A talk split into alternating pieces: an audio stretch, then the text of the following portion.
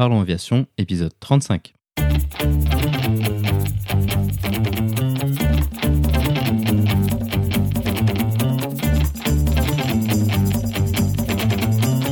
Parlons Aviation, le podcast où on parle de tout ce qui vole.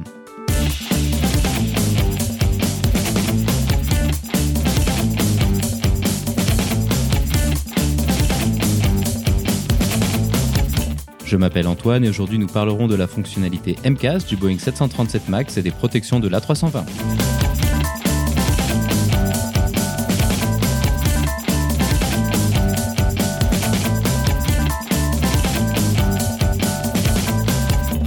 Et c'est tout pour cette semaine car cette discussion couvrira le plus gros sujet de l'actualité aéronautique de ces derniers temps.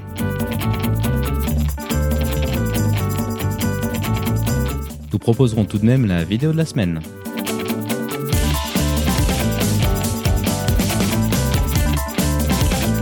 Bienvenue à bord, j'espère que vous êtes confortablement installés. Parlons Aviation épisode 35 et prêt au départ.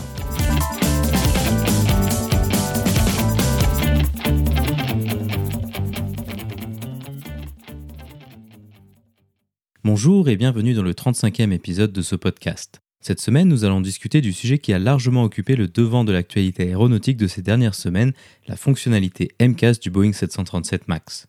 Nous parlerons de ce sujet en effectuant la comparaison avec les protections du domaine de vol de l'Airbus A320. Bien que le MCAS ne soit pas à proprement dit une telle protection, la comparaison reste non moins intéressante et pertinente. Ça fait désormais quelques temps que je n'avais pas proposé une discussion technique en solo. Néanmoins, je pense que ce sujet s'y prête très bien et qu'il est particulièrement intéressant étant donné les deux accidents récents. Comme d'habitude, vous trouvez plus d'informations sur les sujets évoqués pendant l'épisode dans la description. Vous la retrouverez à l'adresse www.parlonsaviation.com/35. Vous y trouverez tous les éléments évoqués lors de la discussion technique avec notamment les photos des différents capteurs et les procédures d'urgence associées. Maintenant, passons directement à la discussion technique.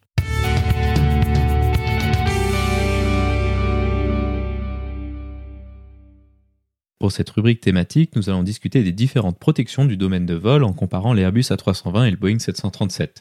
Cette idée de discussion fait suite aux accidents récents de la version MAX du 737. L'objectif n'est pas de spéculer sur ces accidents dont les informations préliminaires sont encore peu nombreuses et ne permettent pas vraiment de se faire une idée suffisamment précise des conclusions qui seront à en tirer. L'objectif est plutôt de discuter du contexte technique autour de ces fonctionnalités telles qu'elles sont implémentées et utilisées. L'épisode d'aujourd'hui sera une suite logique de l'épisode 5 où nous avons déjà discuté en longueur de ces notions de commande de vol et de fly-by-wire. Si vous souhaitez en savoir plus à ce sujet, je ne peux que vous conseiller d'écouter cet épisode. Dans un premier temps, nous ferons quelques rappels sur les commandes de vol permettant de contrôler l'avion sur le plan vertical. Nous nous intéresserons particulièrement au mode de fonctionnement et à l'importance du compensateur ou trim en anglais dans le cas des avions de ligne. Ensuite, nous irons en détail sur les protections telles qu'elles sont implémentées sur l'Airbus A320. Nous discuterons des différents modes de protection et de leurs effets sur le pilotage de l'avion dans les recoins du domaine de vol. Nous reviendrons également sur les incidents graves qui ont eu lieu et qui démontrent bien les limites de ces systèmes. Dans un second temps, nous tournerons notre attention vers le Boeing 737. Nous proposerons un rapide historique permettant de comprendre les problématiques rencontrées aujourd'hui par cet avion. Ensuite, nous parlerons de la fonctionnalité MCAS telle qu'elle a été implémentée sur la version MAX du 737. Cela nous permettra de faire la comparaison avec la 320 et d'aller plus en détail sur les problèmes qui ont pu se poser dans les accidents récents.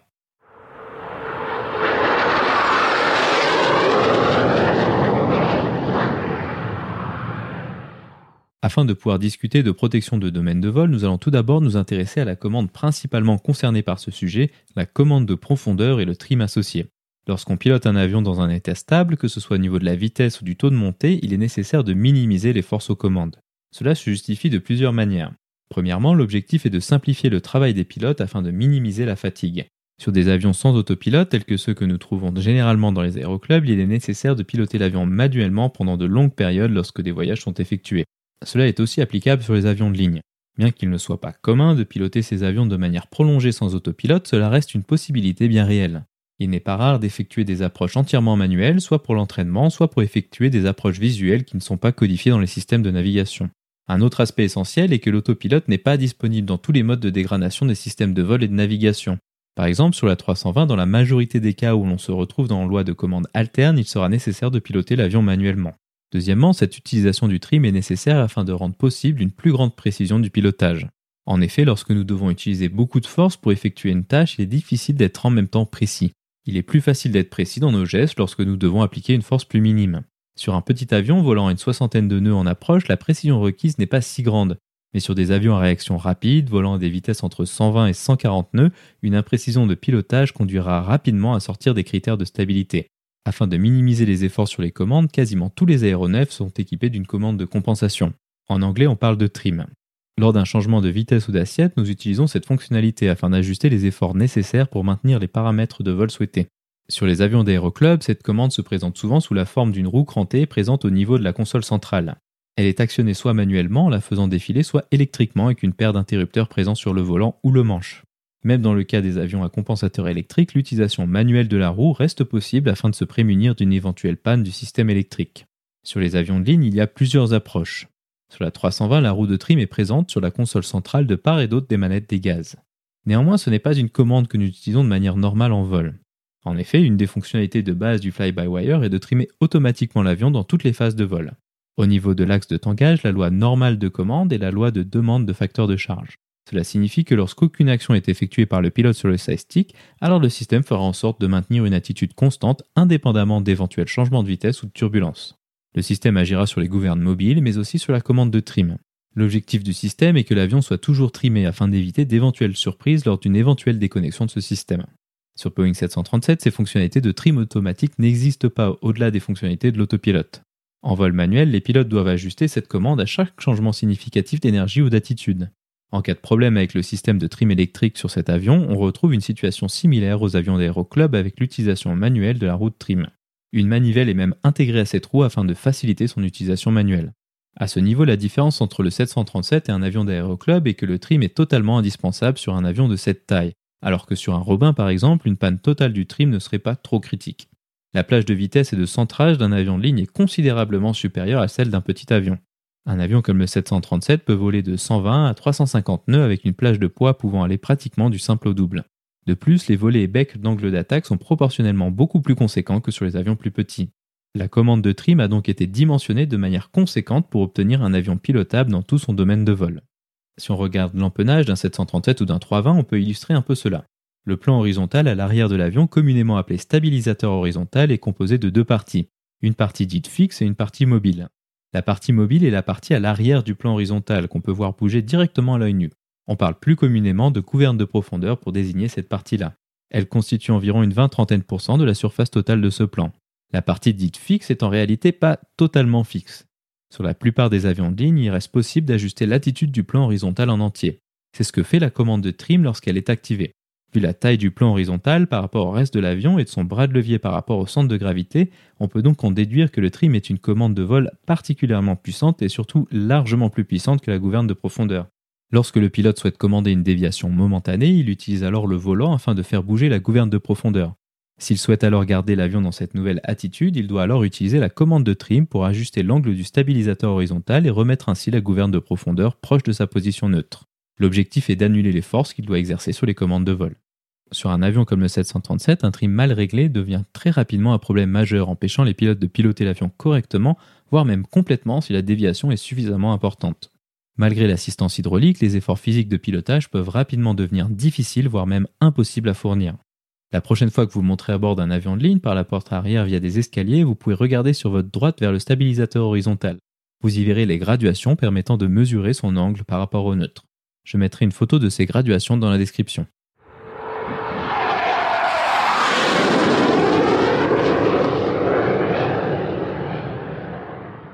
Après avoir clarifié le fonctionnement du trim et de la gouverne de profondeur, nous pouvons désormais discuter des protections du domaine de vol dans le cas de la 320. Comme nous l'avons dit plus haut, le trim n'est pas une commande de vol utilisée régulièrement sur l'Airbus en vol. Le fly-by-wire est chargé de trimer l'avion en continu en fonction des circonstances aérodynamiques et des ordres du pilote. Néanmoins, cela ne signifie pas que cette commande de vol a moins d'importance que sur un autre avion. Le fonctionnement aérodynamique reste le même, mais le pilotage est simplement un peu différent. En cas de panne du système des commandes de vol, il est possible de se retrouver dans un mode suffisamment dégradé nécessitant d'utiliser la roue de trim. Sur la plupart des A320, une dégradation des lois de commande en loi alterne sera suivie d'une dégradation en loi directe lors de la sortie du train d'atterrissage. Une fois en loi directe, la fonction d'autotrim est désactivée et doit être assurée par les pilotes. Pour plus de détails sur ces lois de commande, je vous conseille d'écouter l'épisode 5 qui va plus en détail sur ces sujets.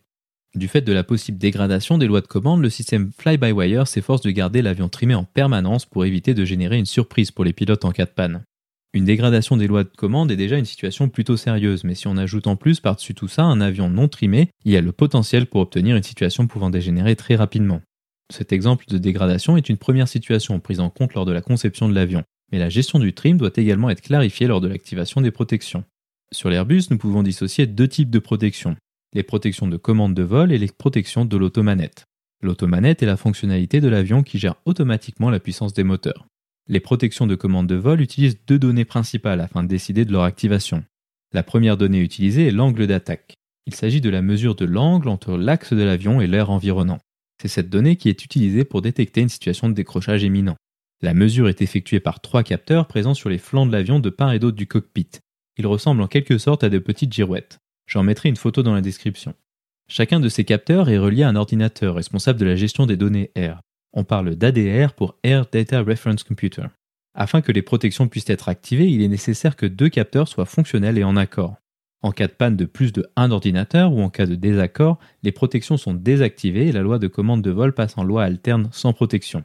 Il n'est pas possible pour l'avion de décider de l'activation sur la base d'un seul capteur afin de réduire l'impact d'un dysfonctionnement. La seconde donnée utilisée est la vitesse R. Il s'agit de la mesure de la pression d'air telle qu'elle est ressentie à l'avant de l'avion. Les capteurs pour cette donnée sont les sondes Pitot. J'en mettrai également des photos dans la description. De la même manière que les sondes d'angle d'attaque, il est nécessaire que deux capteurs soient d'accord sur les mesures afin que les protections puissent être activées. Si ce n'est pas le cas, on se retrouve à nouveau en loi alterne sans protection. L'activation de ces fonctionnalités va se manifester par une déconnexion de l'autopilote s'il est actif, et un ordre à piquer de l'avion pour regagner de l'énergie. Au-delà d'une certaine valeur d'angle d'attaque, appelée alpha max, cet ordre ne pourra plus être contré par les pilotes en utilisant le side stick. Entre alpha max et une valeur plus faible appelée alpha prot, l'ordre à piquer pourra être contré par les pilotes avec une action conséquente sur le side stick. Nous pouvons désormais étudier la question du comportement du trim lors de ces situations critiques. Si le fonctionnement standard de la loi normale était maintenu lors de l'activation des protections, alors l'avion continuerait à trimer vers la situation non désirable. Or, nous avons déjà souligné la puissance considérable de cette commande de vol. Un tel comportement rendrait la récupération de la situation beaucoup plus difficile car il faudrait que les systèmes fly-by-wire ou le pilote déroule le trim pour le ramener vers une position plus normale. Cela est d'autant plus difficile que cette position d'équilibre du trim n'est pas connue à l'avance, et à cause de la puissance de cette commande, il est facile de trimer de manière excessive et de se mettre dans une situation inverse. C'est pour cela qu'Airbus a choisi de désactiver le trim lors de l'activation des protections. Cela induit que la position de stabilité de l'avion est figée à une position ayant eu lieu avant que la situation soit devenue trop critique. Ainsi, si l'avion venait à passer en loi directe, le trim serait dans une position facilitant la récupération plutôt que l'inverse. L'objectif au final est d'utiliser le trim pour faciliter la récupération d'une situation basse vitesse déjà très délicate plutôt que de l'aggraver. Ensuite, afin d'éviter de mettre l'avion dans une attitude descendante à faible énergie jusqu'au sol, il a été implémenté une protection au niveau de l'automanette. En effet, à une valeur d'angle d'attaque située entre alpha max et alpha prot, le système d'automanette activera une protection nommée alpha floor.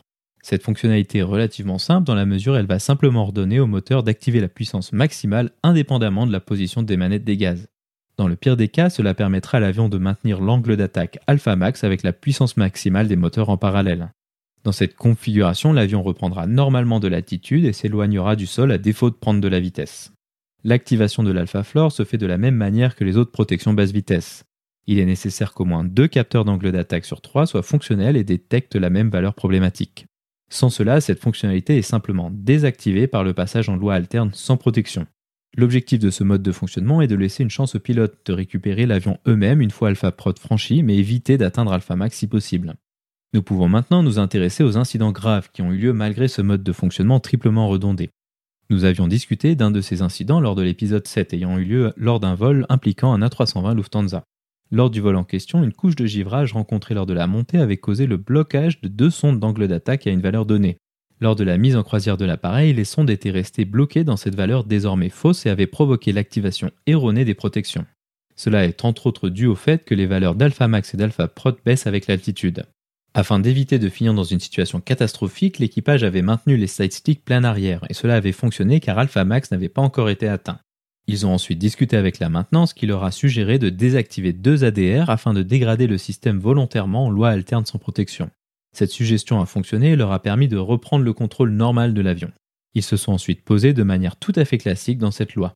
Ce type d'approche et d'atterrissage est quelque chose qui est entraîné régulièrement au simulateur et qui ne pose pas de problème particulier.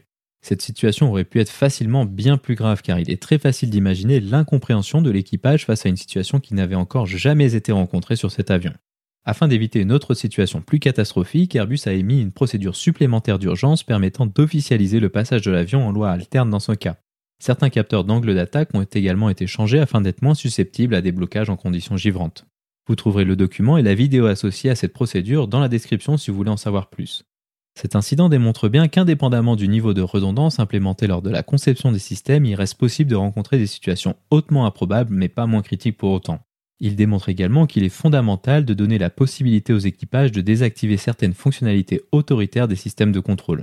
Au final, il aura fallu une trentaine d'années pour que l'avion rencontre cette situation improbable, mais non moins possible.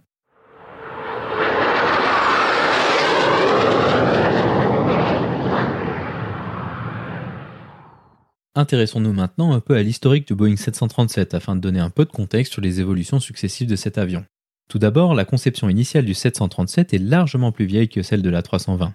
Le 737 est l'avion de la gamme Boeing qui est encore en service dans les compagnies régulières et dont la conception est la plus ancienne.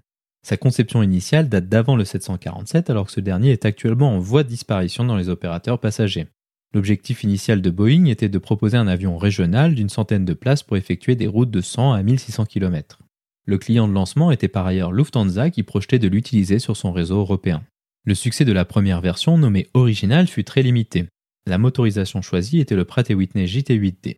Il s'agit d'un turboréacteur à double flux mais à faible taux de dilution. On le reconnaît facilement à ses moteurs très fins et allongés. Cette conception initiale a donné lieu à un avion relativement court et surtout avec un train d'atterrissage plutôt bas. Il a ensuite été remotorisé avec les CFM56 afin d'en améliorer son efficacité énergétique. Cela a donné lieu à la version dite classique du 737.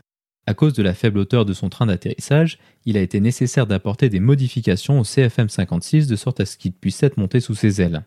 La soufflante, qui est la partie visible à l'avant du moteur, a dû être légèrement rétrécie par rapport au CFM56 équipant la 320. Cette modification a eu un coût non négligeable en termes d'efficacité du moteur. En effet, plus la soufflante est grande, plus les moteurs sont efficaces. Les accessoires moteurs ont également été arrangés de manière différente dans la nacelle. C'est entre autres à cause de cela que la nacelle a une forme légèrement ovale sur 737. De plus, sa capacité en passagers a été augmentée à 150 places. Suite à la sortie de la 320, Boeing a dû continuer à moderniser et allonger cet avion. Ils ont sorti la version que nous connaissons principalement aujourd'hui, la version NG pour Next Generation. L'aile a été redessinée afin de devenir plus efficace. Des winglets ont également été ajoutés à leurs extrémités. D'autres améliorations ont été effectuées afin d'obtenir un avion avec une portée largement augmentée et avec une capacité d'emport plus importante. Sa capacité en passagers a atteint 215 places pour la version 900, soit plus du double de la version 100. Suite à cette troisième version, Boeing estimait que cet avion avait atteint les limites de ce qu'il était possible de faire avec cette combinaison cellule, aile et train d'atterrissage. Idéalement, ils auraient souhaité concevoir un remplaçant de zéro, mais la société était déjà dans une situation délicate avec les déboires du 787 ainsi que le lancement du 777X. De plus, de l'autre côté, Airbus avait la possibilité de facilement et rapidement remotoriser la 320. Cela leur aurait permis de gagner de très précieuses parts de marché le temps que Boeing conçoive, certifie et produise cet éventuel remplaçant. Ils n'ont donc pas réellement eu d'autre choix que de suivre Airbus et de sortir une quatrième version du 737 remotorisé avec le CFM LEAP 1B, le fameux 737 MAX. Néanmoins, le même problème s'est posé que lors de la première remotorisation. La hauteur du train d'atterrissage était trop limite pour mettre ses moteurs plus larges sous les ailes.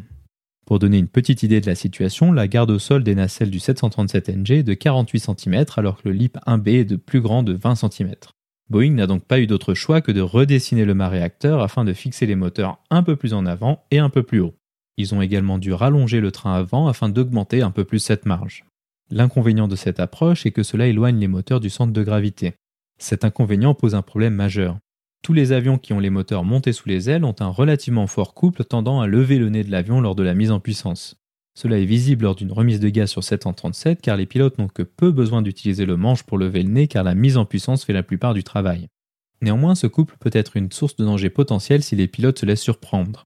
On se souviendra du Fly Dubai 981 qui avait décroché suite à une remise de gaz.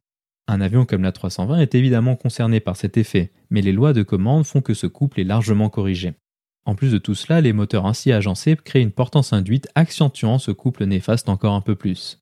Il ne faut également pas oublier que le LIP est un moteur plus puissant que le CFM56, ce qui contribue aussi négativement à cette situation.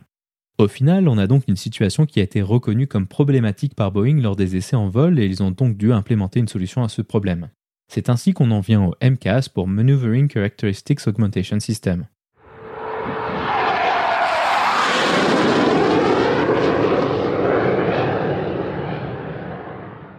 Tout d'abord, le MCAS n'est pas formellement une protection du domaine de vol tel qu'on l'entend sur l'Airbus ou sur les autres avions fly-by-wire. Il s'agit d'une fonctionnalité de l'avion censée améliorer son comportement en vol. Ce type de fonctionnalité n'est pas vraiment exceptionnel. On en retrouve plusieurs sur les avions de ligne à haute performance. Typiquement, on peut parler des fonctionnalités de stick shaker et éventuellement de stick pusher qui ont pour objectif de faciliter la reconnaissance et la récupération des situations basse vitesse.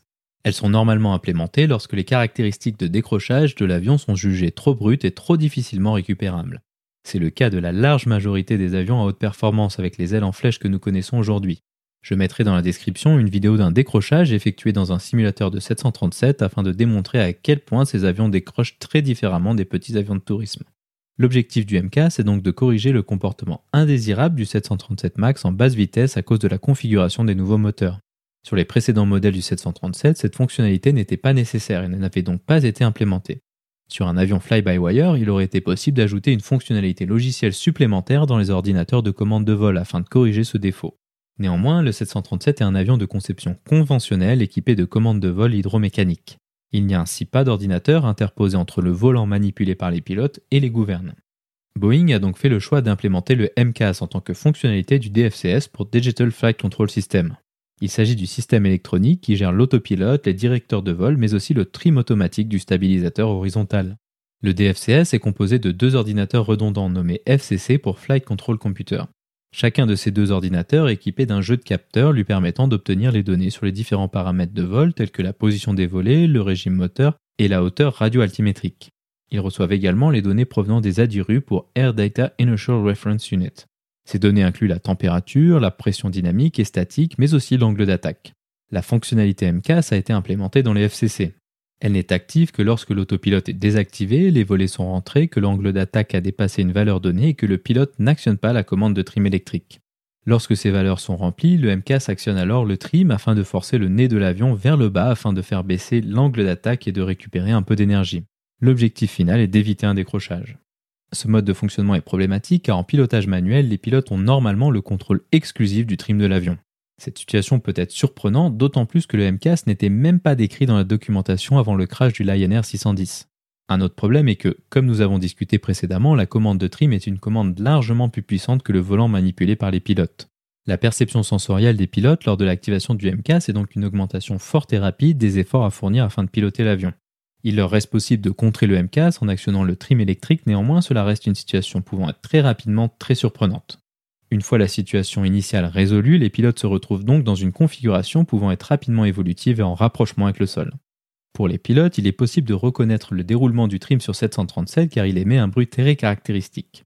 Néanmoins, le problème avec ça est que l'ouïe est un des premiers sens à disparaître lorsque le corps humain est soumis à un stress important, et il est facile de rater un tel bruit dans un cockpit aussi bruyant que celui du 737. Pour illustrer cela, on se rappellera de l'accident de l'Air France 447 où l'alarme de décrochage pourtant bien plus brillante n'avait jamais été mentionnée par l'équipage alors qu'elle s'était activée quelques dizaines de fois. Une checklist avec des items à mémoriser existe depuis longtemps sur le 737 afin de contrer une situation où le trim électrique serait devenu dysfonctionnel et ou incontrôlable. Cette procédure implique de désactiver le trim électrique avec des interrupteurs présents sur la console centrale afin de piloter l'avion manuellement. Piloter un avion comme le 737 sans trim électrique n'est une situation à forte charge de travail, bien que tout à fait envisageable. Je mettrai la procédure complète dans la description. L'argument de Boeing suite au premier crash a été de dire que cette procédure couvrait une activation intempestive du MCAS. Néanmoins, cet argument peut facilement paraître un peu limité étant donné les difficultés inhérentes à la reconnaissance de cette anomalie vicieuse et le potentiel de surprise créé par l'activation aussi prolongée de la commande de trim. Surtout qu'une fois de plus, comme nous l'avons expliqué précédemment, il s'agit d'une commande largement plus puissante que la gouverne de profondeur à actionner directement par le volant.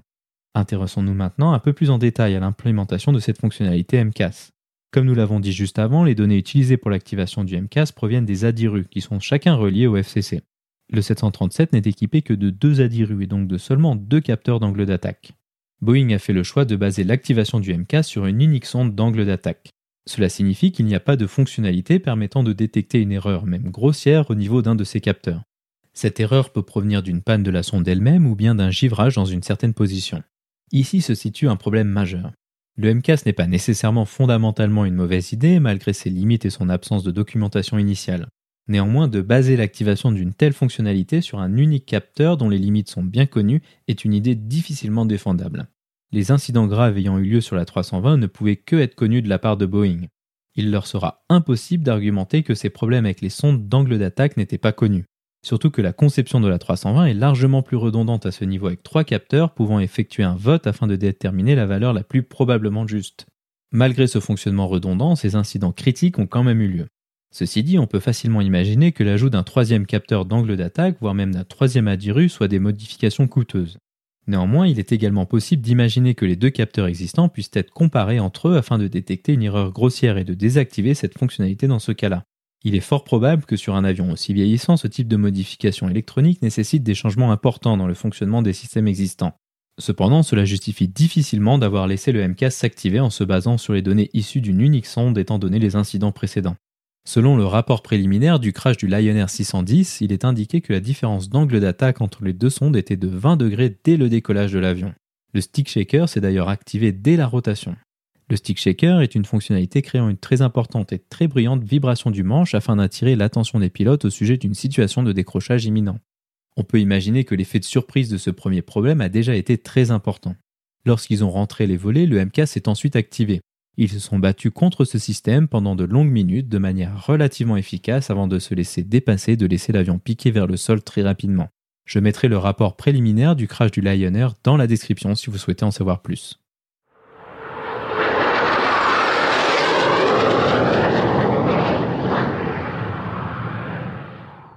Pour conclure, le mode de fonctionnement choisi par Boeing pour le 737 MAX avec la fonctionnalité MCAS a, je pense, créé une surprise et un étonnement largement partagés dans l'industrie aéronautique.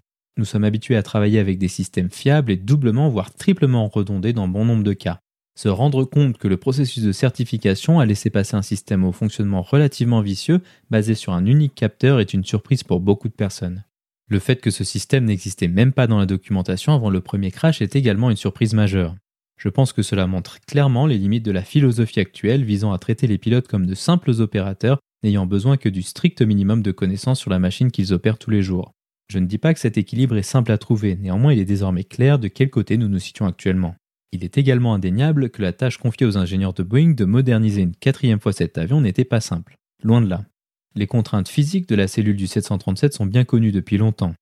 D'autant plus que Boeing n'a pas vraiment eu le choix que de continuer à proposer des avions très similaires afin de pouvoir continuer à garder une même qualification de type pour toute la famille des 737.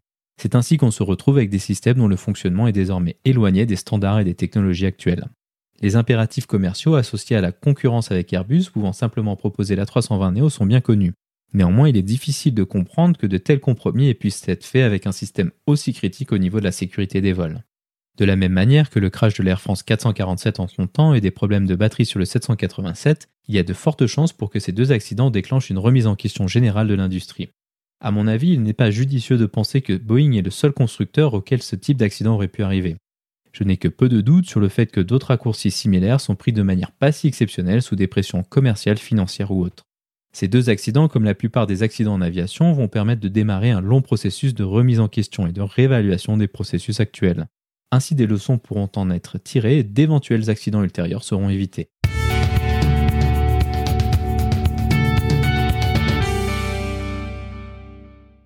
La vidéo de la semaine est une vidéo de formation proposée par Airbus.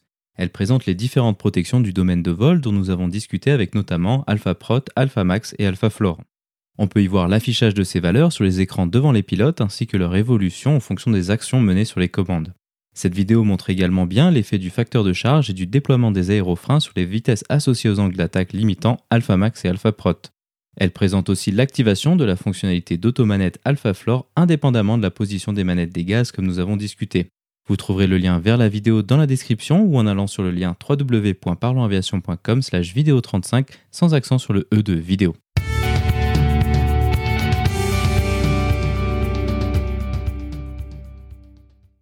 Ainsi se conclut donc le 35e épisode de ce podcast. J'espère qu'il vous a plu et je vous invite à vous abonner sur votre application de podcast favori. Également, n'hésitez pas à laisser un avis 5 étoiles sur iTunes, ce qui permettra à d'autres personnes de découvrir ce podcast. La description de cet épisode est disponible sur notre site web www.parlonsaviation.com/35. Vous trouverez tous les contenus auxquels j'ai fait référence lors de la discussion technique. Si vous avez des questions, des remarques ou des suggestions, n'hésitez pas à nous contacter sur contact@parlonsaviation.com. Si vous voulez recevoir des notifications lors de la sortie de nouveaux épisodes, vous pouvez vous inscrire à la newsletter dans la barre latérale droite de notre site www.parlonsaviation.com. Vous pouvez également nous suivre sur Twitter, sur @parlonsaviation et sur Facebook. En vous souhaitant des vols nombreux, je vous remercie d'avoir écouté ce 35e épisode de Parlons Aviation.